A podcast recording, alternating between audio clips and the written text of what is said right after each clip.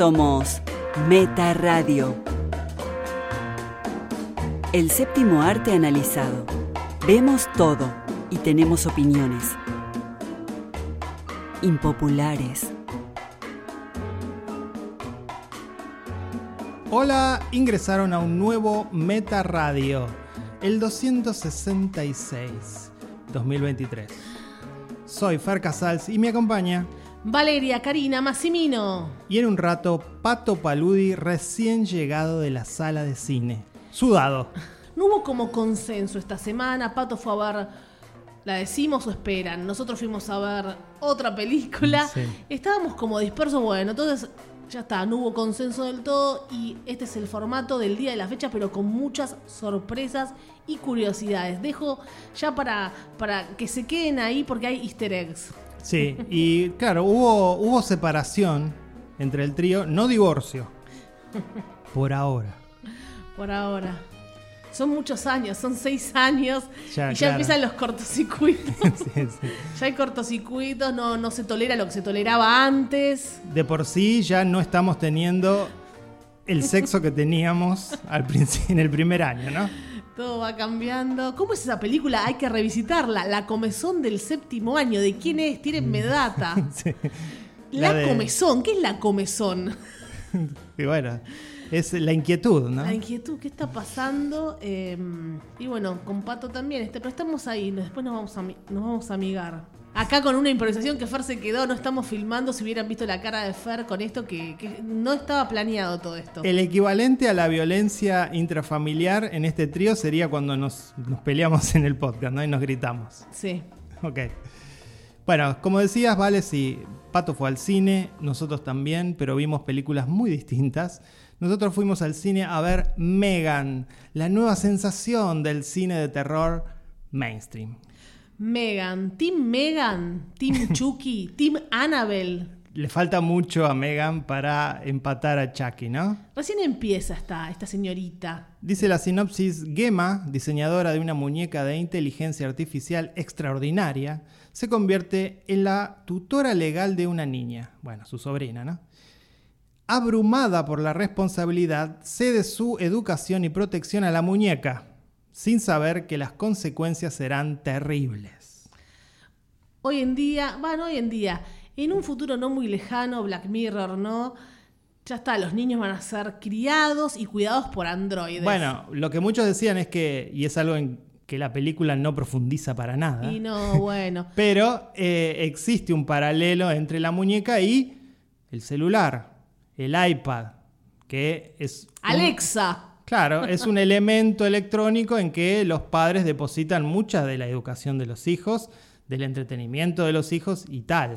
A mí me choquea cuando en un supermercado o al aire libre, para que el niño no joda, le prenden el celular, le ponen un YouTube, Netflix y se lo mueven así un toque Sí, pero vos para que no que- rompa las pelotas. Muchas veces es, es a pedido del niño. Que Bueno, si no entonces se eh, pone... el niño también puede pedir cualquier cosa, ¿eh? Sí, sí, pero que si no se pone a llorar. Lo Pero bueno. ¿Por qué se pone a llorar? porque está acostumbrado. Bueno. Está acostumbrado a eso. Igual no soy, yo no soy anti no, no se lo den, pero bueno, un equilibrio. ¿no? Ni- ni- niños del, del futuro. Con Megan a su lado. Megan, que es una abreviatura de Model 3 Generative Android. Yo creo que Lo ahora. tenemos, que, lo tenemos que aprender lo esto. tengo que. Model 3. Generative Android. Yo igual estoy ya hablando con Raúl Perrón en este momento. Hola Raúl, ¿estás en línea? Bueno, ahora no está en línea. Porque le robaron Sí, le robaron. la idea de Raúl Perrone que escribe con letras y Claro, números. Los títulos de su película convierten a ciertas letras en números, como en este caso Megan, que la E es un 3. O sea, que Juan hable con Perrone. En esta pelea gana el perro. no sé. Lo mata. Me parece que Juan tiene mejores abogados para enfrentar la demanda. Porque bueno, estamos hablando que es una historia de James Wan. Es la idea de crear una nueva franquicia de muñecos asesinos, que es todo un subgénero dentro del cine de terror. Como dijimos, Chucky siendo el ícono absoluto, pero Charles también... Lee Ray. También, bueno, Wan lo hizo un poco con Annabelle, como mencionabas vos. Lo intentaron también hace, hace bastante poco con The Boy. The Boy, que vos querés tener el muñequito. A mí me gusta mucho el, el diseño, no la película. pero que inclusive tiene una secuela que es Brahms. Sí, no está mal. Realmente no está mal, pero está A mí no me gustaron las películas. Ay, qué sé yo. Sí, fue una boludez, pero bueno. Y me parece que casi te diría que descubrí cuál es la razón por la cual Megan es un suceso mundial y The Boy, Brahms, no lo fue. Y es que Megan no se toma en serio como tampoco lo hacía Chucky. Sí, y sí. Brahms estaba puesto como, uy, este muñeco. Me cago toda. Sí, sí, todo muy, muy serio. Este, Ya que haya un muñeco maldito, ya es para cagarse de risa. No, no puede ser serio, yo no- no- es muy difícil. Anabel, la película Anabel fue un desastre. De Conjuring me gustó solamente la 1, la 2, una, dos cositas, después ya un desastre, se fue toda la mierda, la monja. Pero Juan, después Juan nos trae Malignant y vos decís, Sí. tiene ganas de hacer otra cosa. Ya Sí, hizo lo- además- lo, que quería el público, ahora está, está saliendo otro Juan. Además que tiene, tiene el cine de Hollywood de terror en su mano. Hace lo que quiere porque todo lo que hace funciona. Entonces, bueno, tiene gran La poder. monja no funcionó. Viene secuela. No funcionó en taquilla, pero aparentemente tiene una, un seguimiento de culto Sí, bueno. que la convirtió también en... O sea, hay muñequitos de Nun. La Llorona, ¿te acordás? Esa sí fue un fracaso. No sé si es de One la llorona. No sé, pero me vino a la mente. Eh, The Nun, eh, digamos, revivió luego de su fallido Lo que pasa es que la monja es muy buena. Lo que pasa es que no, no tuvo una buena historia, no se, no se llevó bien porque como personaje es fantástico. Y yo recuerdo Puppet Master, que es una Master. saga, sí, mucho más de culto, no tan popular. Me encantaba chica y Dead Silence, otra marioneta terrible, Dead Silence, Sí. del 2000 y pico. No voy a meter a un leprechaun acá. No, pero ese no es un muñeco, ese es un, es un ser de fantasía. No sé, me toco igual. Bueno, criaturas pequeñas, Sí. raras. No, no, Eh, no confundir muñecos con enanos. eh, son No se cosas. dice, muñeca bueno, peque- gente dice. pequeña. Pero bueno, Esther. Esta es Esther. Es una enana. Gracias, Fer. Estamos con la huérfana. La huérfana es Megan. No, porque ese es un Ah. ser humano, no confundir. ¿Por qué los malignos son pequeños entonces? ¿No hay gigantones? Y bueno, es una demonización que, que tiene la gente, comillas, normal, por sobre los que no lo son. Gulliver en el país de los gigantes. Gulli- Gulliver en el país de los pequeños. ¿Se acuerdan de eso que nos hacían leer de niños? Bueno, nos fuimos a la mierda como siempre. Vamos a hablar de Megan, porque yo igual soy Team Megan. Yo elijo a Megan. Sí, digamos que ya nos cayó simpático desde el hecho de ver el tráiler y a todo el mundo le cayó simpático porque el baile que sucede en el tráiler se convirtió en viral. Más que el ya está el de Merlina, olvídense, chicos, que ya lo vamos a hacer. Ahora tengo que hacer el baile de Megan. Pero es increíble cómo está sucediendo esto, ¿no? Cómo una película puede crecer ya antes que la gente la vea porque hay un- una, una escena que la convierte en viral. Bueno, es el nuevo mundo que estamos viviendo. Increíble, increíble. Espero Y- que, no- que un influencer lo hizo, no, no sé. Y esto en términos, antes de empezar con lo que nos pareció la historia, en términos de las decisiones que se toman a la hora de encarar esto, que claramente, como decía, tiene un objetivo claro, que es hacer un Chucky mujer. Este, me gusta Tiffany, cómo... también está Tiffany. Le mandamos un saludo a la novia de Chucky, Tiffany. Sí. Me gusta cómo elimina la complejidad de tener que lidiar con filmar un muñeco, que es algo que este, los cineastas de Chucky tuvieron que, que hacer durante años, que no sabían cómo. En, en algún momento es una persona pequeña, en otro momento es un muñeco Sí. animado. Bueno, acá ya. Alf. Claro.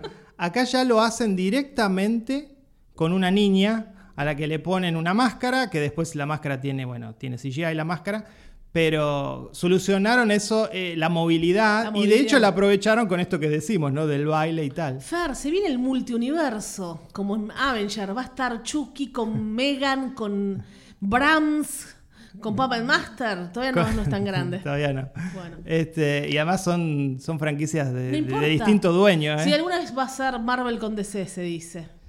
En los cómics sucedió. Bueno, entonces. Bueno, vamos a hablar de Megan un poco, porque la gente decía, no profundiza en nada. Bueno, eh, tampoco yo voy a hablar sobre duelo largo y tendido. La niña, que es cuidada por Megan, perdió trágicamente a sus padres. Bueno, lo que y pasa el es que, del sí. duelo, del dolor. Lo que pasa es que uno está acostumbrado a decir, bueno, no le voy a pedir a una película sobre un muñeco asesino que profundice sobre temas existenciales o sociales. Es verdad. A la vez, cuando eso sucede, lo celebramos muchísimo. Sí. Y hay muy pocos que se animen. Sí. Acá claramente James Wan está creando un producto que busca sea tridimensional, que pase la pantalla y se convierte en un fenómeno cultural pop. Entonces, bueno, claramente dejaron de lado ese tipo de intenciones de hacer un comentario acerca de... Está todo por ya encima. lo va a decir. Igualmente- Eh, no es Black Mirror. Esto es, una, es algo de James Wan, no es un capítulo de Black Mirror que tiene otra lectura. Pero cuando la muñeca le canta una canción, yo ahí ya grité y dije, chau. Bueno, pero eso, eso- me compró, me volvió Sí. loca. Y eso es humor. Sí. Eso es humor. Por eso. Es Como una las escena- películas de Ari Aster, que siempre nos cargan. Sí, bueno, Humor. es humor. Humor puro. Son comedias, son comedias con elementos de terror. Lo lamento, pero es así. Es así. Eh, y otro elemento que me llamó mucho la atención cuando veía la película es el personaje de Gemma, ¿no? Que, bueno, es casi te diría protagonista junto con... Sí, de Get Out, ya recién hablabas de, de Jordan Peele. Claro. Y la chica es la de Get Out. Es la novia racista. Sí, para el que no recuerda de qué estamos hablando, estábamos hablando de Megan, de la protagonista. Alison Williams se llama Sí. la actriz. Y me pareció muy particular el hecho de que está escrito ese personaje como una mierda de ser humano. Sí, sí. Es realmente de lo peor. Tiene una redención hacia el final, porque bueno, es una película, como digo, con aspiraciones comerciales y los guionistas saben eso y no son tontos, pero eh, no deja de ser siempre una mala persona. Eh, bueno, Gemma. pobre. Eh, como no, no sé si es una mala persona. No, No solo una estás mala persona. No solo una mala persona. Toma- tomando decisiones eh, Bueno, incorrectas, tal vez. No, es, no, no le nace ser una mala persona. Mala es Megan y ella creó a Megan. Podemos señalarle a la película su falta de coherencia en muchos casos. Sí tiene agujeros narrativos. eh, especialmente en todo lo que es el aspecto tecnológico. El hecho de que ella, precisamente, Gemma, crea este prototipo, que lo van a producir en masa, porque va a ser un juguete para Navidad y tal, eh, sin la menor preocupación por las consecuencias Sí, que sí. eso va a tener, ¿no? Como que lo tiene todo súper controlado, porque ya había hace tiempo tratado de hacer otro, otro androide, y, cuando estudiaba. Eh, pero como que lo tenía de taquito, sí, ya le puse eh, el tema moral, filosófico. No explican, es rapidísimo, cómo rapidísimo. sale el prototipo este. Igual esa queja mía, ponele, puede ser contrarrestada con alguien que diga, bueno, lo mismo pasó con los creadores de apps, de apps, por ejemplo, de redes sociales, ¿no? Que crearon algo que después se les fue de las manos y se convirtió en algo que terminó siendo negativo para la sociedad. digamos, Es como lo usamos también. Lo que pasa es que acá se revela. Es como Alexa que se revela, Bueno. el que tiene. No, pero bueno, no es un cuerpo. Sí, no, igual, igualmente si Megan no se revelaría, igualmente como... nocivo. Claro, como concepto es al menos debatible. Dejé a. Mi hija está con. con Megan. Y el hecho de que, Voy bueno, a comprar el pan mi be- al bebito. Dos Sí. años. ¿Cuidás? Me voy a comprar. No, tengo una reunión una horita. Megan la. Mm. es como, pero es como dejar a un niño con un dogo. Puede, puede lucir protector. No, pero te pero no sabes en qué momento te va a morder. Te aseguran que en el 99.999 no pasa nada. Y vos lo, lo monitoreás. Si estás en una reunión y dejaste. eh, Nunca va a pasar eso. Yo te digo que vos decís, no, no es tan mala persona. Si no es mala persona, es estúpida, porque le está dejando, está dejando en manos de un niño, Es ingeniera, no entiende. Es ingeniera. Está segura de su producto. lo está dejando en, en manos de un robot que es indescifrable, que no sabemos Sí, sí. precisamente desde su nacimiento, es una inteligencia artificial, con lo cual te está diciendo, él puede crear nuevos pensamientos y puede desarrollarse a sí mismo. Bueno, sí le dijo, tenés que pasar mucho tiempo con Megan. Todo el tiempo que puedas, le dice ella. Como Siri, cuando le hablamos a Siri, hola Siri, todo empieza así hasta que la vamos a tener a Siri al lado. Como ahora- la, serie- la serie Humans, que vimos hace varios años. Había un robot que empieza, ¿cómo empieza el robot? Siendo ama de casa o para tener sexo. Es lo que se está inventando, para ser ama de casa y para tener sexo. No te rías con cara de pajero. No, sé, estás, desesperado por decir algo. La, la sonrisa de, de Fer de oreja a oreja, un asco. En el caso de la serie Humans, precisamente ese robot, que era una mujer de 30 años, Tranquilo, Fer. eh, había varios, estaba- había estaba- varios. Estaba diseñado para ayudar en la casa. Claramente los hombres de la casa, que en este caso eran el padre de familia y uno de los hijos, automáticamente empezaron a pensar Sí, lo mismo que vos. otras acciones Vos, lo mismo que vos. para ese robot. No, porque ella le dice, me acuerdo que ella le dice, eh, eh, tengo esa función también, solo tienes que mirar el manual y activame. Y, acti- y lo activa para que, que haga otras cosas, otras chanchadas. Activada. Bien. Para que haga chanchadas. Sí, Fer, también la mujer activó al, al otro human. Sí, sí, sí. Sí, ¿qué te Totalmente, reís? Totalmente. Re lindo. Vimos una serie de un robot, no una serie, una película. ¿Te acuerdas la película alemana del, del robot? que- Ay, Dios. Del hombre robot. Bien. Así que esto va a pasar, va a pasar esto en 50 años, no, en 100 años más va a pasar esto. A ver, ahora estamos en un resurgimiento de la inteligencia artificial en algunos aspectos, como por ejemplo en el diseño. Impresionante. En estos momentos hay en Internet al alcance de cualquiera, de dos clics, la creación de imágenes a través de ah, inteligencia artificial con unos prompts que, se le colocan. Este, y es, los resultados son increíbles. Entonces digo, ya no, no es este no es hablar de ciencia ficción o de cuándo va a llegar esto. Esto está presente. Todavía It's happening, como también Ex Machina. Es posible, pero siempre se revelan y te hacen concha. hay robots hoy en día en Europa en fábricas de distintos productos. Que ya se revelaron y están No- en París en este momento. No se revelaron aún, pero ellos mismos deciden cuántas horas trabajan, por ejemplo. Increíble. Entonces, digo, eh, es una realidad. Nosotros en el trabajo, ustedes trabajan, pueden decidir ustedes cuándo dejan de laburar, porque los robots pueden, los robots pueden decidir. no, tienen Nosotros mucho- no podemos decir, no sé los que tienen eh, un trabajo in- eh, en relación de dependencia. Tienen muchos, muchas, mucho poder de decisiones y también, como Megan, tienen también un segmento de su inteligencia que le permite desarrollarse, es decir, avanzar en el sentido de como, como, como personas, no, como robot, ¿no? Como Her, seguimos tirando, como Her. Her no se la veía. Muy buena película con Joaquín Phoenix, en voz Scarlett Johansson. Ya estaba allí y se, se revelan, todos se revelan.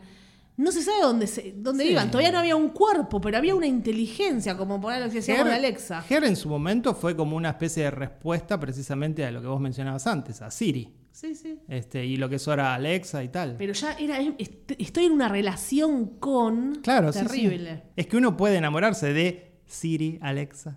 Bueno, está bien, ya. Siempre nombres eh, femeninos. Bueno, lo, lo elegís vos. Viste que es configurable. Sí, no sé, vos podés sí. configurar que, eh, qué tipo de. Sí, pero por algo no se voz. configura tanto. Bueno, es más amigable la voz femenina. Ah, mira vos, ¿por qué pones voz? Estás tratando de poner voz No, femenina no. en este momento. Ojalá. Ojalá, voz de pajera y femenina estás tratando de hacer. Bueno, nos gustó mucho Megan. No gustó, te entretiene, cumple. Entretiene y sí, y, y se viene la segunda parte. Ya, hasta tiene fecha. Tiene fecha. Enero de 2025, Megan 2.0. Mira todo el tiempo, no digo que ya están empezando a hacer el guion, pero lleva tiempo y nosotros Lleva no vamos a bardear una película de estas características. Pero logró, logró esa penetración cultural eh, que muchas películas añoran. ¿Te gusta más La huérfana o sí voy a comparar? ¿Es una pequeña Esther, Megan? No, no, me ¿Es parece que asesina como Esther? es comparable si querés. Son asesinas. Megan no tiene techo, como tampoco lo tuvo, lo vimos, Chucky. Y la huérfana sí tiene techo, y ya, ya está, terminó. Tenemos que terminar de ver la serie de Chucky, justamente. Sí. Una segunda temporada también. Para, en todos los capítulos te reís. Sí, En todo- tu, tu cara es una sonrisa constante mientras ves Chucky. Sí. Así que la califico con cuatro estrellas. Muy buena. Tres metas y medio. Bien. Son metas. La vimos con nuestra sobrina quien dijo, yo quiero una Megan que me proteja. Fuerte. Para los chicos, para, claro, para los chicos, imagínate si pueden formar una relación con un muñeco a veces en la vida real. Pero si hay muchos muñecos, ¿se pelean entre ellos también? No, para defender a... Y no sería Difícil. aconsejable tener más de un Megan, ¿no? No, otra familia. Yo tengo una Megan, la otra familia tiene una Megan y se pueden pelear. No, no. Y tampoco sería aconsejable, volviendo a la serie Human, eh, dejar a Megan con algún pedófilo, ¿no? Bueno, están todos los capítulos Fer, hablando de esto, como La mano de Merlina. Nuestros oyentes fieles sabrán, sacarán sus saben, conclusiones. saben que aquí se dicen cosas que en otros lados no. Bueno, y ahora es el turno de Pato, que también fue al cine, pero a ver Babylon de Damián Chazelle. Adelante, Pato. Todo listo para grabar. Y un perro, no sé de dónde, empieza a llorar de una manera tan desconsolada que no me moviliza, ¿no? Sino que iría a matarlo al perro del orto. Pero no importa, vamos. Hola cinéfiles, aquí Pato desde casa, emocionado por los Oscars, el 12 de marzo es la ceremonia de entrega y todos vamos a estar frente a la TV haciendo fuerza por lo mismo. Muchachos, ahora nos volvimos a ilusionar, nominaron a la Jamie, la queremos ver ganar y el Oscar. Te queremos ver levantar, Cameron te va a aplaudir. Y Carpenter desde su casa, Jamie Lee Curtis nominada al Oscar por su delirante papel en Everything Everywhere All at Once, así que nada, súper feliz por eso. Pero bueno, fui al cine, fui a ver una película que tiene tres nominaciones al Oscar, que es Babylon de Damien Chazelle, un director que ama el cine y eso se nota en esta película, que retrata el ascenso, el ocaso y la caída de sus personajes en un escenario épico, ¿no? Ese gran imperio que se formó alrededor de los estudios de cine. Babylon es por sobre todas las cosas otra carta de amor al cine, al poder de esas películas, como lo hablamos en el programa anterior, ¿no? Eh, The Fabelmans de Spielberg o Empire of Light de Sam Mendes. Aquí los personajes sueñan con formar parte de ese mundo y Yacel parece querer mostrar que no todo lo que brilla es oro. Eh, la película tiene una extensa secuencia inicial brillante donde se presentan a nuestros tres protagonistas que son Manny, un asistente mexicano de un ejecutivo de estudio que está buscando ascender como sea, escalar posiciones, eh, Nelly Laroy, que está protagonizada por eh, Margot Robbie, es una joven aspirante actriz que también está dispuesta a llevarse el mundo por delante con tal de triunfar y el personaje de Brad Pitt, que es Jack Conrad, que es una estrella ya, ¿no? Una estrella de, de ese Hollywood.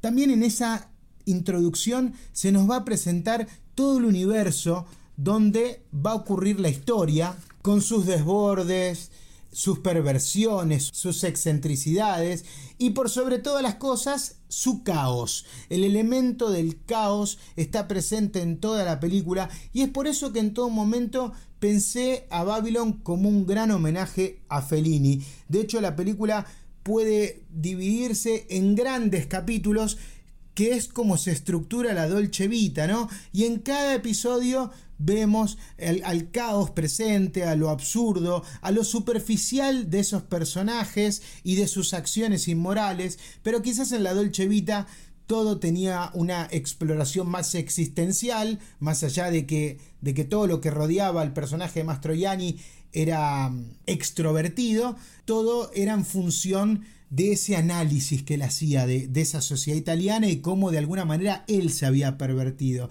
Acá en Babylon todo el desborde está al servicio de contar la historia del cine de estudios. Quizás eh, es algo demasiado ambicioso, pero creo que Damien Chazelle manejó todo este grotesco de una manera maravillosa con extensas secuencias que muestran, por ejemplo, el rodaje de un clásico piplum del cine mudo o incluso la irrupción del cine sonoro, porque la película arranca en el mudo, y es cuando empieza a aparecer el, cine sonoro, y la complejidad de filmar una simple escena en esos primeros años con sonido, ¿no? Todo, todo es espectacular, todo tiene un despliegue visual que nos hace sentir que estamos viendo algo grandilocuente.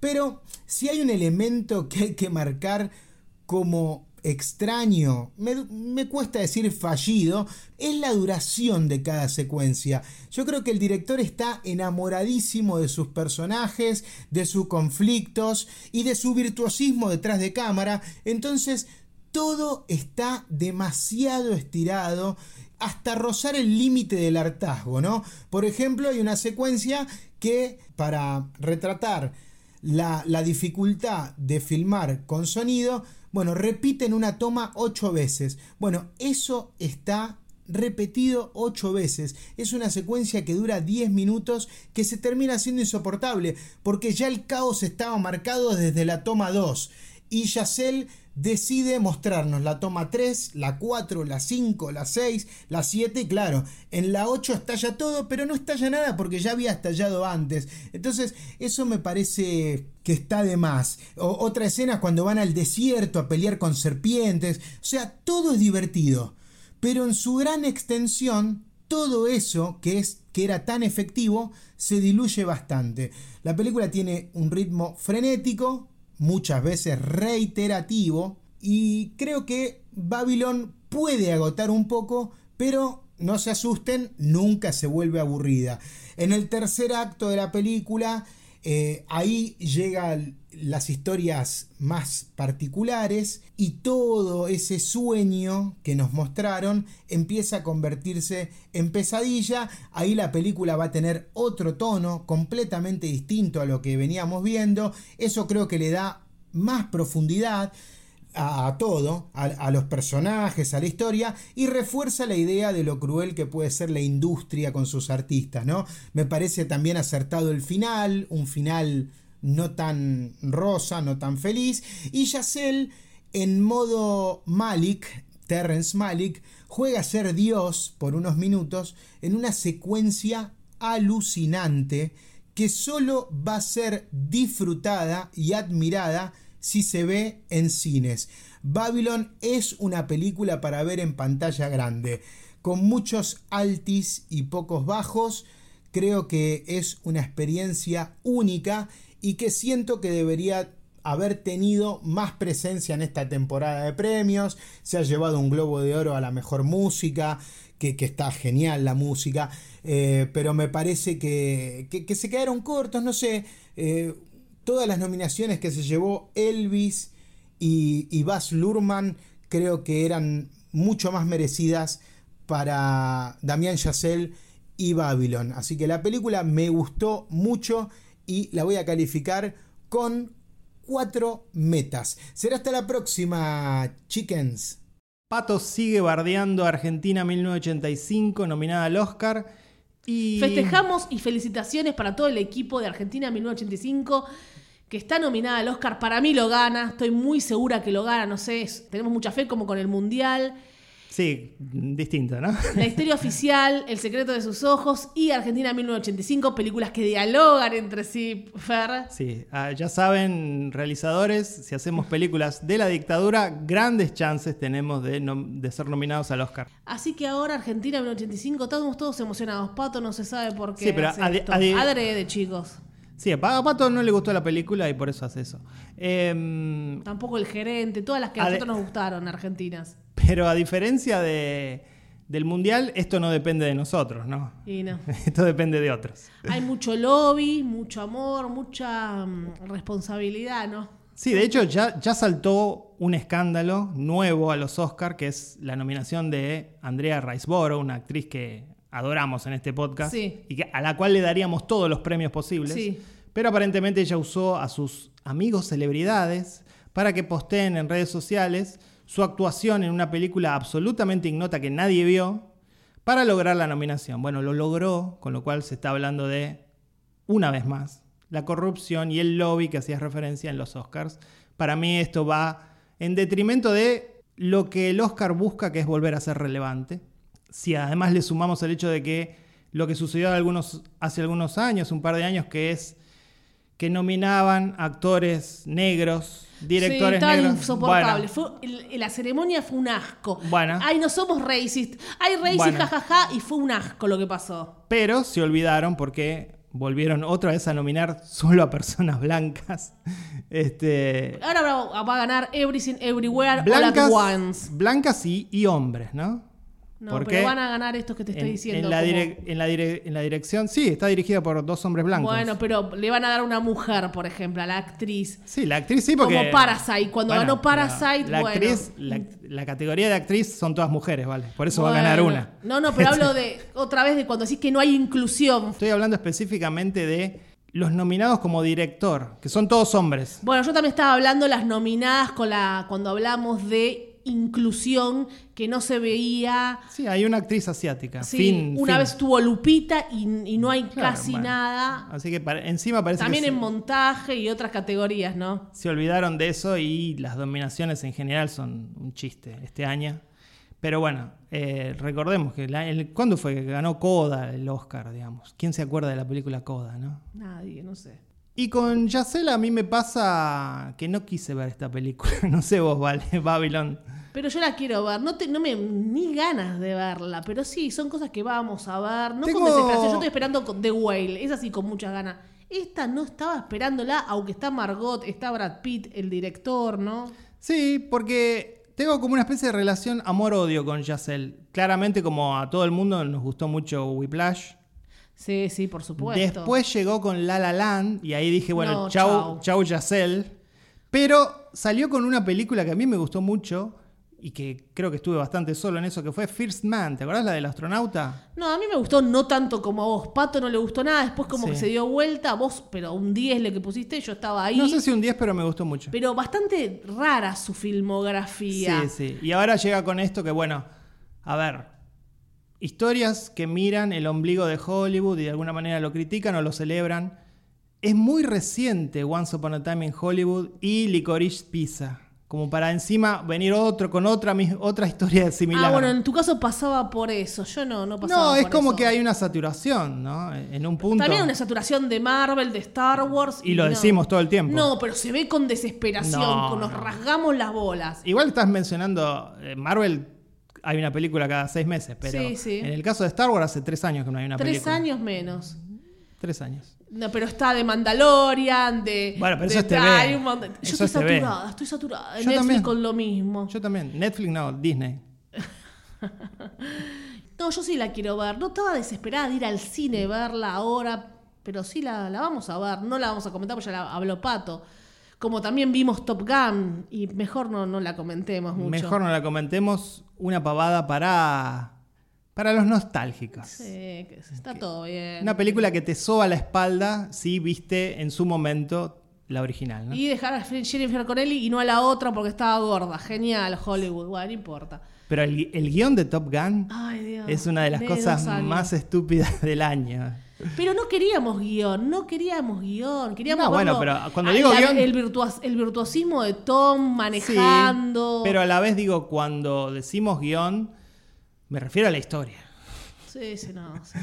Bien, nosotros vimos una película de terror, un slasher, llamado Sick. Una película... ¿Scream dijiste? No, dije Sick. Ah, Película de Peacock, de la plataforma Peacock, que creo que en Argentina nadie la tiene. Peacock.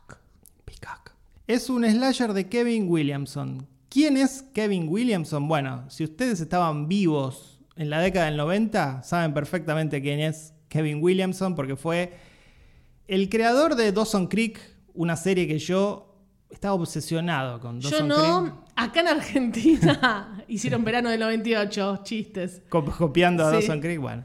Y ahí encontramos a, a Josh, ¿no? Claro, sí, sí.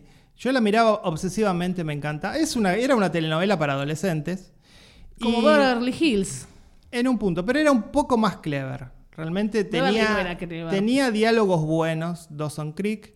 Y luego fue eh, Kevin Williamson quien resurge al género slasher con el guion de Scream que dirige Wes Craven. Scream del 96, la primera Scream. Con Él Drew fue, Barrymore y las palomitas de maíz. claro, fue el guionista y bueno, después de eso, el éxito total viene I Know What You Did Last Summer. Sí, igual que- no me gustaron. A mí ¿Esa no te gustó? No soy fan de Scream, nunca lo fui. Sé lo que hicieron el verano pasado. Tampoco me gusta. Scream me parece media boluda porque uno piensa, no, bueno, Halloween. Eh, no un chabón que se pone una máscara. Pero era, el planteo era inteligente. El sí, hecho de el que- planteo, pero después ya pasó a ser. Sí, después pasó a Hasta en. Scary Movie se cagan de risa, pues ya. Sí, sí. Bueno. Pero bueno, hablando de, de Megan y de la penetración cultural, la penetración cultural de Scream fue. Sí, increíble. Y pero por eso ya después te cagabas de risa. También te cagabas de risa. Sí. También hizo Scream 2 y después hizo el guion de The Faculty, la película de Robert Rodríguez, que es para mí una gema olvidada. ¿Sabes que no me acuerdo? Sé que la vi con Carmen, le mando un saludo. Es una gran película de y Faculty. no me acuerdo. Me la tengo bloqueada. Bueno, Scream, eh, no. Ah, de Blumhouse. Trata de, dice la sinopsis, dos amigas deciden hacer cuarentena debido a la pandemia en una casa familiar junto a un lago, pero empiezan a darse cuenta de que no están solas como pensaban. Hay un asesino acosándolas. Estamos ante un slasher contemporáneo que toma la pandemia como tema. Este- esa es la gracia de la película, ¿no? Sí, el barbijo. Porque bueno, algo va a pasar terrible y sí se va a relacionar. Se va a Sin relacionar. spoilers. Muy importante porque por algo ponen lo de la pandemia. Sí, y además como todo producto de Williamson es muy autoconsciente. Es, se autorrefiere todo el tiempo y cuando me digo autorrefiere es al, subgénero, ¿no? No intenta reformularlo, como en el caso de, de Scream. Aquí, como decíamos, la gracia pasa por el seteo, que es la pandemia, con lo que todos podemos relacionarnos, porque todos estuvimos en esa situación de este, encierro, pero acá... Y, todos vivimos un slasher, ¿no? En, No. en la situación de encierro. No, pero tal vez quisimos matar a alguien. Pero lo que acá se da es lo que no muchos vivieron, que es me voy a mi casa del campo. En los, bueno, Eso no. en los Hamptons, los que huían de Nueva. York se iban a los Hamptons, o los que se iban a Puta del Este, sí, pasaron cosas. Y también me gusta que la protagonista, que es la actriz que se llama Gideon Adlon, eh, no cumple con el estereotipo de belleza de Hollywood, Cualquiera lo que estás diciendo. hegemónica. de No, bueno, es, es la realidad. No te- ¿Por qué tenés que decir eso? Porque en general, la chica de un slasher Igual está con sus es... tetas corriendo, Fer, tranquilo, está con sus No, tetas bueno, corriendo. Pero siempre es una representante más de la belleza hegemónica, rubia, alta, y ya riendo sabes, como torpe y se y cae. riendo como torpe y cayendo. En este caso no es así. Rara tu observación. Espero que también lo digas No cuando los, raro. ma- los machitos No es nada raro. cumplen, ¿no? O siempre nos reímos que Jack Black es, eh, es gordo y nos reímos y hablamos de si está eh, gorda eh, Nicole Kidman. ¿Querés que te señale la cantidad de películas que están protagonizadas por hombres No y, lo haces. hombres y hombrecitos que No son haces. increíblemente bellos? No hacerlo cuando son Sí, fe- hago. increíblemente horribles. increíblemente asquerosos. No es lo que predomina. Precisamente por eso señalo esto, porque no entra en el estándar de la belleza hegemónica. ¿Era lindo el, novio de esta no hegemónica? Muy lindo. Ah, bueno, ese. Por eso no lo menciono. Octa- como Octavia Spencer. No lo menciono porque es lo, lo normal en Hollywood. En Hollywood, en Hollywood. Un llamado de atención a Hollywood y gracias por las nuevas caras no tan hegemónicas. Claro. Gracias, Hollywood. por- Ahora podemos entrar Fer y yo a Hollywood, que no somos hegemónicos. ¿Eh? ¿Podemos entrar? De- no, están los hegemónicos, los que no son hegemónicos y hay una tercera categoría por debajo, que creo Los que ahí, freaks, ahí ahí entramos estamos nosotros. nosotros, claro. ok. Em, no, bueno, y creo que cumple bastante bien con la velocidad de las acciones. Algo que siempre le estamos señalando a las películas de sí, terror. sí, eso es verdad. Muchas veces, eh, en general, como los personajes se escapan o las decisiones que toman, que siempre es, viste, voy a volver a mi casa. Sí, voy a volver a la casa donde está el asesino. ¿No? Bueno, Igual pasan un poco esas Sí. cosas que te ponen nerviosa. Y en es- esta película, de hecho, en Sí, algún momento pasa. pasan. Y también si pasa un auto, uy, viene un auto a rescatarme, es el mismo tipo y te lleva al mismo Sí. lugar. Bueno, Eso no lo hagan más, lo pido por favor. Es un cliché del no género. lo quiero más. Digo, no, no escapa enteramente esta película de esos clichés, pero en algunas cosas se sintió un poco más real que en general. En algunas acciones de esta chica protagonista, por ahí cómo accionó, eh, sí, y hay una vuelta de tuerca para que la gente la vea, porque nadie está hablando de Sick, nadie vio No. Sick. Entonces queremos que la vean porque sí hay una vuelta de tuerca y, y cumple bien con el género slasher. Totalmente. Y además, eh, creo que en esta película, una secuencia que es la secuencia inicial, que hace algo que yo no vi en Hollywood últimamente y es un montaje impresionante que tiene que ver con los cortes que decide hacer el director y las transiciones en una escena de acción, que es precisamente el inicio de la película donde el asesino va a matar a alguien.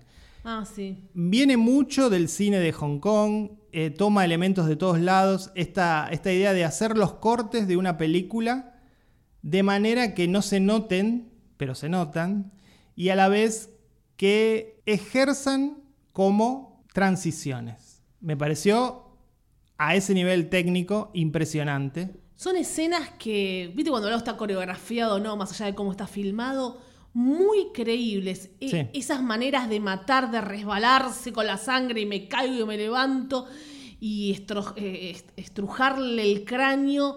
Eh, es creíble, realmente eh, eh, está bueno verlo, más allá que cumple con el género. Es otra manera, como siempre también recomiendo Revenge, que fue una escena de persecución en la casa que yo jamás vi. Claro. Esa creo que no vi en mi vida. Y esa también tenía, estaba... Impresionante esa directora cómo sí, filmó. una cámara bastante florida también esa. Impresionante. Este, y acá, bueno, como decías vos, Vale, el tercer acto eh, empieza muy bien, porque la protagonista va a hacer algo que uno imaginaba en este tipo de películas sucede al final. Y no sucede al final. No. Sucede en el inicio del tercer acto y eso desata lo que va a ser la revelación de quién es el asesino. Y es muy divertido. Sí, muy divertido. Muy, muy divertido. Es, no puedes aburrirte, entretiene, cumple. Hermosa como está filmada. Cuando hace, venimos ba- ba- hablando bastante de slasher. Mucho, y creo que esta es una de, por ahí de las mejores del último tiempo. Sí. También estaba la de la cabaña con la del hermano de Jane Franco. Dave Franco, sí. Dave Franco de Rental, que nos gustó mucho. También Home Invasion. Sí, ese era, no era tan slasher. Era- pero- Sí, pero estuvo buena y, y estábamos contentos con su cámara, las actuaciones. Y esta es como que le da un al cubo. Y la de Fede Álvarez, ¿no? La masacre de Texas que hace la historia. A mí me encanta Fede Álvarez, lo saben. Bueno, y comparten algo, La Matanza de Texas eh, y esta película, y es que tuvieron muy malas críticas. ¡No! O sea, a nosotros nos gustaron ambas, pero eh, la están matando esta película, Sick, como en su momento mataron a La Matanza de Texas. Pero bueno, caca. tenemos opiniones impopulares. Impopulares. Así que no la vean. Yo dije, quiero que todos no la vean, nada lo que quieran. Le voy a dar tres metas, tres estrellitas metas. Tres. Seguimos con una película de Amazon Prime que en Latinoamérica le pusieron una cita casi perfecta y que en realidad se llama Meet Cute. Meet Cute es un término que se utiliza en el mundo del cine, el mundo de los guiones, que es cuando en la película dos personas se conocen y luego van a ser pareja. Bueno, en los guiones se, se pone Meet Cute. Meet cute, Es como lindo. un término. Bueno, Por Amazon Prime la vimos. sí. Protagonizada por Cali Cuoco y Pete Davidson. Mamita. Mamita querida. Él no me gusta para nada, ella la super banco. A mí ella no me gusta para nada. Y a él tampoco. Y él tampoco. ah. A mí sí, ella me gusta. Eh, a vos te gusta Jennifer Aniston, Sí. que es un desastre. Esta le pasa el trapo a Jennifer Aniston, pero no importa. ¿Está empezó bueno? en Di- No. sí, espera, empezó en The Big Bang Theory. Sí, de sí. ahí- porque siempre eh, él, siempre hablábamos de los hombres de Big Bang Theory. Ya estaba podrida de Sheldon, todo bien. Nunca, nunca vi un episodio, así que yo, Yo, no, sí, yo no hablé. yo sí, pero la gente era más Sheldon yendo la remera. Y ella estaba ahí, estaba muy bien. Salió con Henry Cavill. sí, increíble. Te molesta, te molesta que se haya salido. Por eso Fer está mal, porque salió. Sí, salió. A veces, juntos. a veces un 10 sale con un 5. Es Callate, así. callate. Este, no, pero está bueno. y de Fly Attendant, que ¿A vos- vimos hace poco. a vos no te- la comparación vas. ¿A vos no te gusta Jennifer Aniston como actriz? No, no. Y la comparás con Cali Cuoco. O sea, solita estás diciendo que Cali Cuoco no es una gran actriz. Te respondo, dentro del mundo de lo que es comedia, que vos estás siempre con Jennifer Aniston, te muestro a Bueno, esta. Son actriz y televisivas. sí, son eso te actrices, estoy mostrando, Fer. Por eso la comparación, Fernando. Son actrices televisivas. Igualmente, Jennifer Aniston tiene algunas películas independientes que hizo. Vaya Sí, no uno es un a- desastre. Vaya uno a saber por qué. Donde interpretó roles dramáticos muy bien. La que le dolía la espalda, la que le dolía los huesos. y un par más. A diferencia de, por ejemplo, Steve Carrell, que no puede, no puede Le hacer cuesta, drama. le cuesta. Pero no en puede. el Morning Show está muy bien, siempre lo digo. Y ahora estamos viendo El Paciente y te ca- querés caer de risa. No está logrando lo que logró Will Farrell con The Shrink Death Door, que yo lloré con él, que lo logró, que hizo drama. No puede hacerlo Steve Carrell todavía. Y Jim Carrey también pudo. Hasta Bueno. por ahí nomás. Sí, Este, bueno. Bueno, volviendo a Meet Cute, dice la sinopsis, Sheila descubre que la cama bronceadora de un salón de belleza es una máquina del tiempo y viaja al pasado para revivir la primera cita con su novio, sin saber que entrometerse en el pasado podría arruinar el futuro. Vieron, como dicen los Simpsons, si viajas al futuro, nunca toques nada, porque si matás un mosquito, hoy no existimos. Me encantan Claro. esas películas de que tocaste algo en el pasado y cambió todo el presente y el futuro. Eh, y encima ya nada más puede volver 24 horas al principio. Las reglas... Las reglas, sí, medias, no, no están muy, No, muy claras la- las la- reglas. Las reglas no están claras. Entiendo que la película usa este recurso del viaje en el tiempo como una excusa para hacer todo tipo de analogías, Sí. especialmente con la vida en relación, lo que significa enamorarse, etc. ¿no? Pero todas las reglas sobre el viaje en el tiempo en la película no están claras. No están claras porque también eh, ella vuelve y ve a su, como volver al futuro, ve a su otra Valeria. Yo veo a mi otra Valeria. Y la asesina. Y la asesina. Eso no, no, no es necesariamente que tiene que asesinarla, porque ella está viajando, no tiene por qué. No queda claro, no está prolijo. Para mí, una película que utiliza el viaje en el tiempo, que son muchas, Sí. tiene que hacerlo utilizando el recurso de la paradoja. La paradoja del tiempo. Esa es la gracia de una película de viaje en el tiempo. ¿Quiénes lo hicieron muy bien?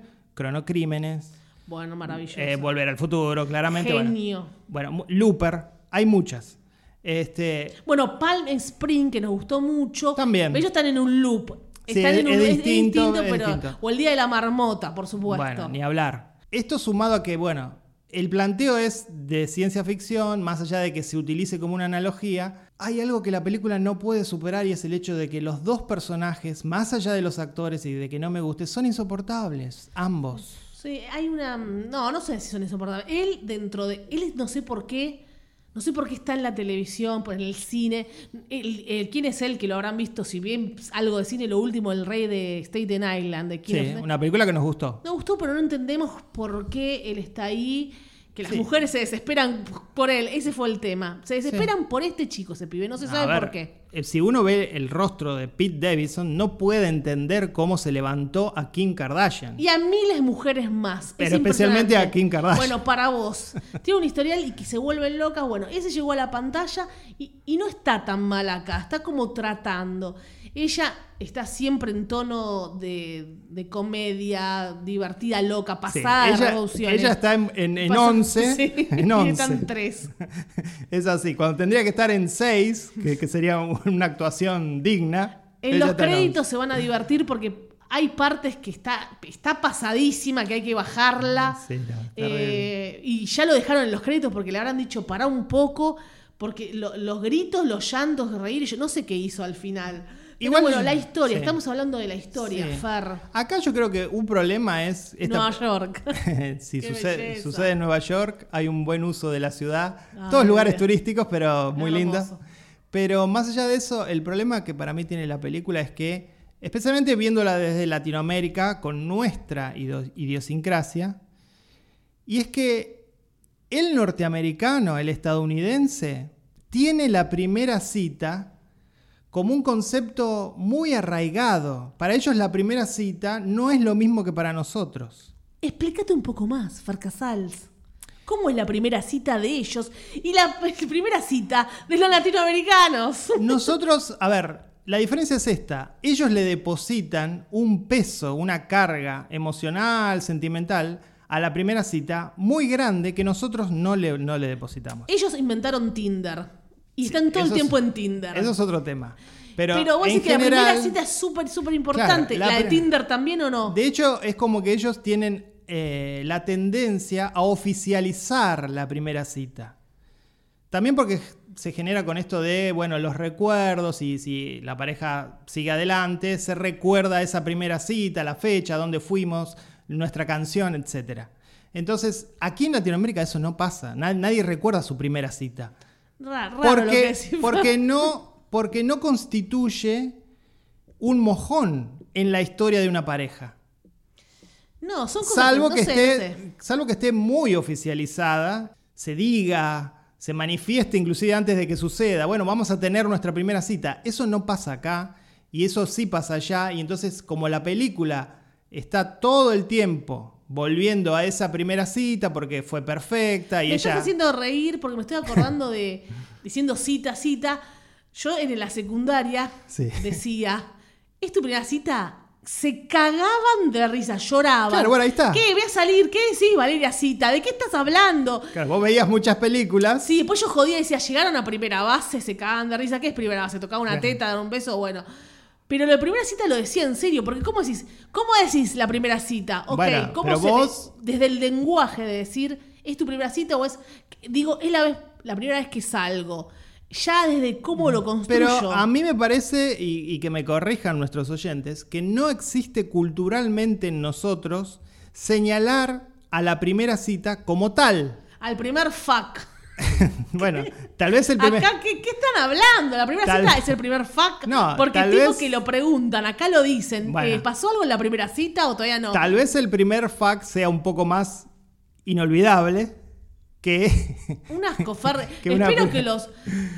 eh, espero que los oyentes eh, te corrijan. Digo, más allá de la, joda. Una cosa es la primera cita de alguien de 15 años, de 18, de 20, de 40, de no, 50. Ya es acá una no chica importa. de No, no, no, 30 no, y pico, 40. No, acá no importa la edad. Acá el, el concepto cita para vos. Acá lo que Y el importa. está arriba. Claro, acá lo que importa es el concepto y lo que la pareja le deposita a eso. En términos de recuerdos, de lo que significa pensando en el futuro y tal. Eh, digo, nosotros no lo tenemos incorporado. Bueno, no sé si están así, no, no, no se me va a poner a pensar. Eh, tampoco esta Y si, película. y si vos decías primera cita en la escuela, era claramente porque veías mucho, muchas películas y tomabas, to- tomabas esos términos de- del cine, de las traducciones, de los doblajes. Sí. Este, De date, ¿no? De dibujar de date, Claro, tampoco lo pero no está, no está en nuestro vocabulario eh, la cita, no está. Eh, me acuerdo que yo cuando trabajaba haciendo eh, entrevistas para Hola La en La Nación, hacía muchas de relaciones, de sexo, y una era speed dating, todo en inglés. Esas que tenés 15 minutos, vas a un bar y 15 minutos hablas con el, hola, sí, soy Valeria, hago esto, ja, ja, ja, ja, sí, 15 minutos al siguiente. Ibas pasando silla por silla, era speed dating. Bueno, lo que pasa es que el- tiene que ver con, con el tiempo. Eso fue cuando hace. Esa nota, exactamente el ejemplo que te di, la hice hace 10 años. Bueno. Y sigue existiendo el speed dating. Vos mencionabas a Tinder. Lo que Tinder hace es muchas primeras citas. No, muchos primeros fucks. Déjame terminar. Muchas primeras citas. El único objetivo que tenía una de las partes o ambas era llegar a la cama. Lo que hace Tinder es, vamos a saltearnos eso. Eh, no, nos gustan los- las mismas cosas. ¿Me pareces atractivo? Nos encontramos, vamos a la cama y después vemos lo que pasa. No, pero vos también, a mí- también ahí podés poner algo serio, just fuck. Eh, No, en, ti- Tinder no. En Tinder es. Sí. Bueno, no, habrá alguna apertura, pero en, en general es para. Yo no uso Tinder, no sé No vos. sé, yo no. Bueno, pero. Este, No sé, falla que no recordás nuestra primera cita, no sé, voy a empezar a usar Tinder. Bueno, a vamos, usar Tinder. Por favor, vamos- me recuerda las citas. vamos a ponernos a nosotros como ejemplo de esto que estamos diciendo. ¿Vos recordás nuestra primera cita? No. Porque no hubo una primera cita oficial. Ah, bueno, oficial, pero cuando. que- Porque no está en nuestra Lo cultura. que pasa es que nosotros nos, conocimos en un trabajo, bueno, no. No, bueno, pero una primera cita oficial con intenciones románticas. No la hubo, fue un proceso. Bueno, depende, sí, no todas las historias son iguales. Tal vez hay una que es así, que es la Bueno, pero de nuevo, es porque alguna de las partes o ambas decidieron cargarle a esa primera cita, darle un nombre y que sea a partir de eso una fecha para recordar. Bueno, estamos haciendo mucho hincapié en eso. Esta película tampoco es Long Weekend, que nos encantó a mí y a No, Fer, no, no, no. que también viajaba en el tiempo para dar un mensaje. Esa fue una de mis películas favoritas del 2021, creo. O sea, hay muchas películas de este estilo. Esta lo que quiere hacer es entretener, hablar un poco de las relaciones, porque se habla muchísimo de, de por qué la chica se iba a suicidar. Estamos Sí, a ese sí. nivel. Encima de eso, ¿no? La película hacia el final además nos quiere, nos quiere plantear un escenario bastante dark que ya no es creíble, teniendo en cuenta lo que vi, lo que estábamos hay, viendo. Hay algunas cosas que te hablan, relaciones de pareja, cómo somos en la primera cita, en la última cita, los queremos cambiar al otro, por qué el otro cambió, cambió, no cambió, hacemos siempre lo mismo. Y más allá de eso, después se viaja un poco más al pasado. Y estaba todo en la infancia, en cómo mierda nos criaron, lo que vivimos, por eso somos como somos. Estuvo bueno eso. Me traumaron mis padres, me fajaron. ¿Qué me pasó para yo estar ahora de esta manera? Así que estuvo bien. sí, como con Megan no profundiza. No en nada. profundiza. Pero The One I Love también puede Bueno, dialogar. de- sí, maravillosa The One I maravillosa. Love. Increíble. Pero también relaciones de parejas. Cambiamos, no cambiamos lo que está pasando. Yo sí la recomiendo. Es de Peacock, pero ahora la compró Amazon Prime. Así es, la pueden ver en Amazon Prime. ¿La calificamos? Le voy a dar dos estrellitas, dos M's. Le voy a dar dos M's y media. Porque por ese viaje de por qué mierda somos Para, así. dos es regular, en mi caso. ¿Dos y medio cuánto es? Ah, Es- no sé, ahora estás hablando de, de las estrellas. Entonces le doy tres, ya está Fer para Ah, bueno, entonces es buena, para vos es Sí, buena. es buena, es buena, es buena. Y ahora es el turno de una crítica. Super Express. Cada tanto nos gusta resaltar algunas películas por fuera del mainstream, ¿no? Películas que nos llegan a la revista a, través de links para reseñar y tal. Estamos palpitando el Santa Bárbara Film Festival. Estamos acreditados. Lo hicimos con, por ejemplo, Los Huesos, la película de Cristóbal León, el chileno. Eh, pronto va a salir una entrevista con la directora de Huesera, Muy pronto. Michelle Garza Cervera, que fue el- la mejor película del Festival de Mar del Plata. Y de Tribeca. Y ganadora. Primero. Tribeca, después vino Maldar- a Mar del Plata. Sí, ganó en Tribeca. Y esta semana vimos un documental que se llama The Legend of Mexman, dirigido por Josh Polon. Y pronto también van a ver la entrevista que hizo Valeria. Hablaste hoy con él. Hablé hoy con él, recién termino. Eh, Josh Polon es un director eh, que vive en Los Ángeles y quiso hacer la entrevista en español, me encantó eso, porque su documental es sobre, un, mexicano americano, pero es mexicano. Igual él no tenía por qué hacerla así y me encantó esto de eh, dar una entrevista para Latinoamérica con mucho amor, mucho respeto, todo lo que, lo que hablamos eh, y bueno, ya la van a ver.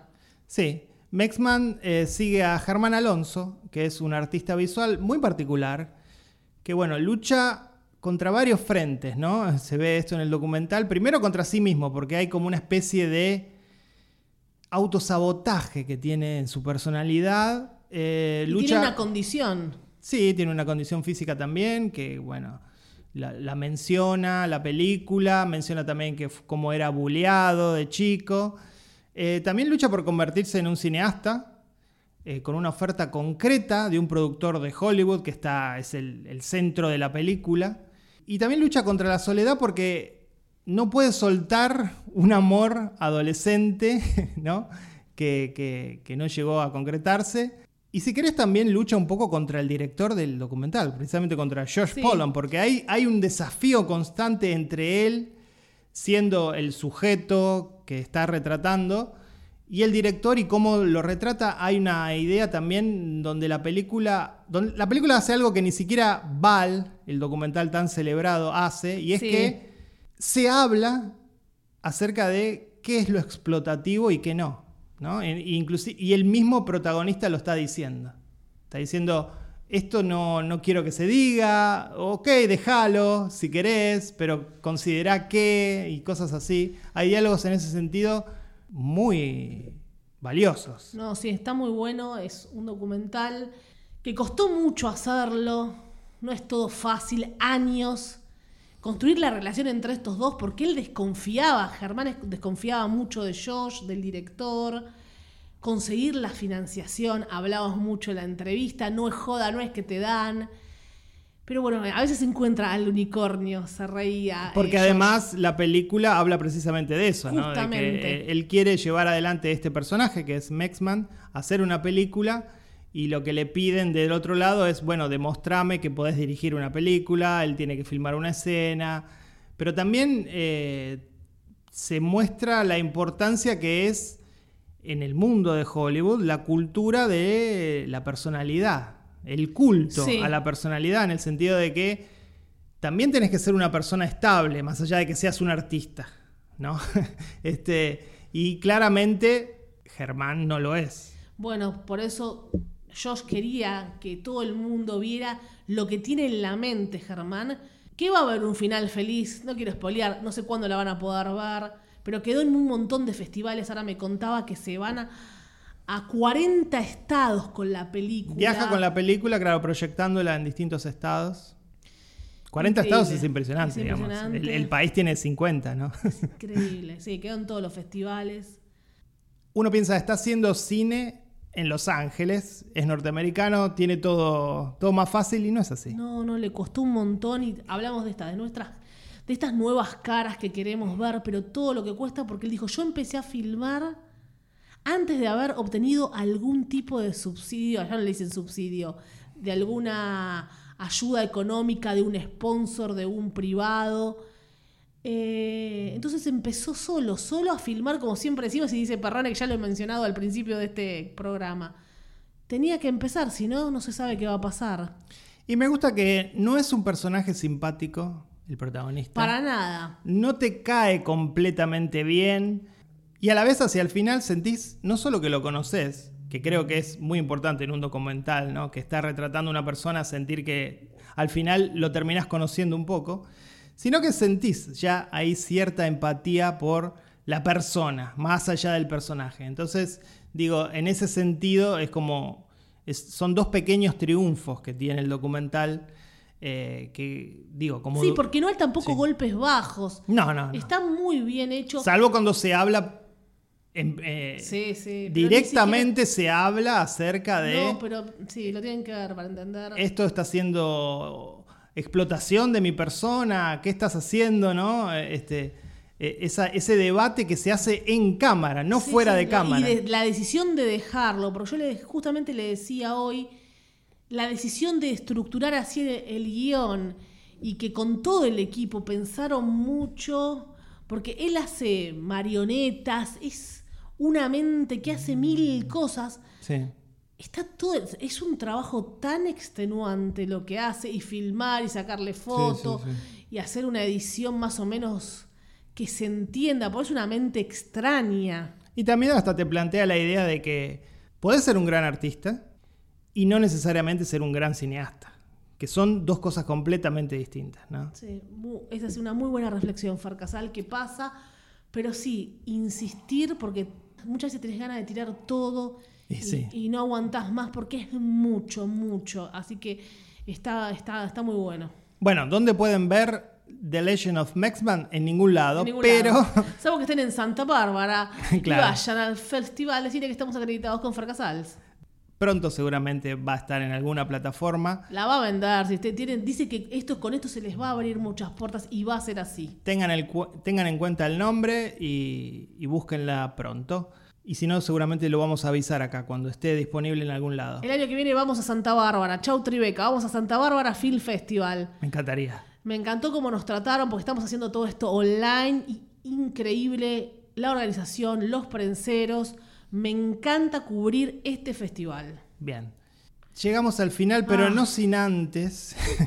No llegamos más, Far. ¿Cuánto dura? ¿100 minutos este episodio? Quería mencionar, algo, porque hay un segmento que lo tenemos un poco olvidado, que es Cine Interruptus. Películas que decidimos dejar.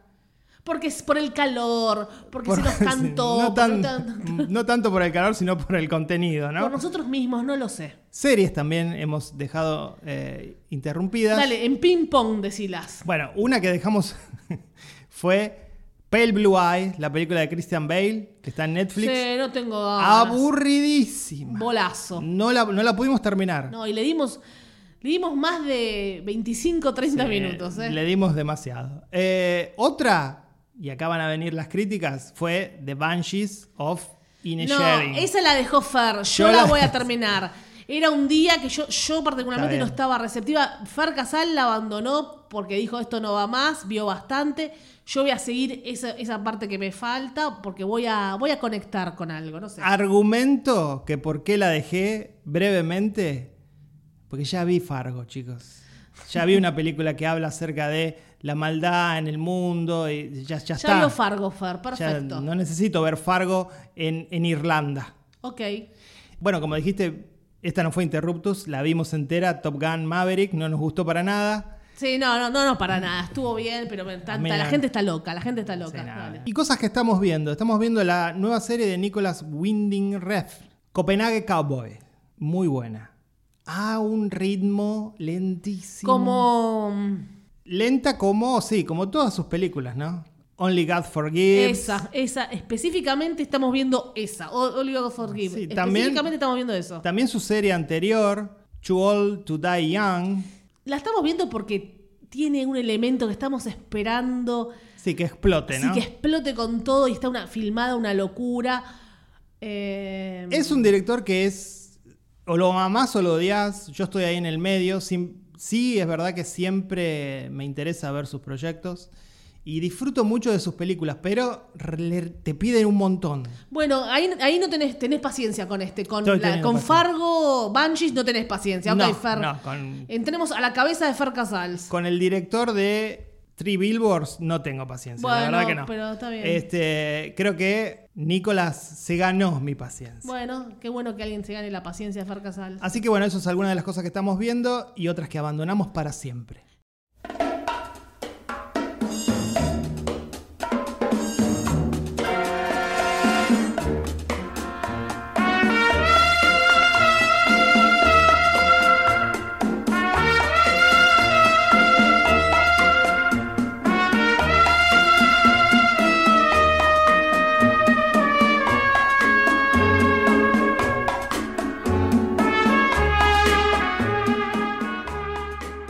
Llegamos al final del episodio 266. O sea que ustedes califiquen este episodio cuántas estrellitas le dan.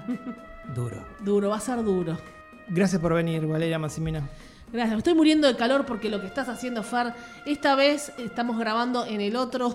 En otro estudio. En otro estudio, en otro espacio, y acá no hay aire acondicionado, y a veces no se puede prender el aire por si hace ruido, entonces está- estoy muerta, hace 40 grados estoy muerta y la verdad me comporté re bien, muerta estoy. Bueno, eh, voy a prender el aire acondicionado. No, no hace ruido. Así es. No es así, es no creo que nuestro- nuestros oyentes quieran eso. Soy Fer Casals. Valeria. ¡Ay, Megan! Massimino. Chao.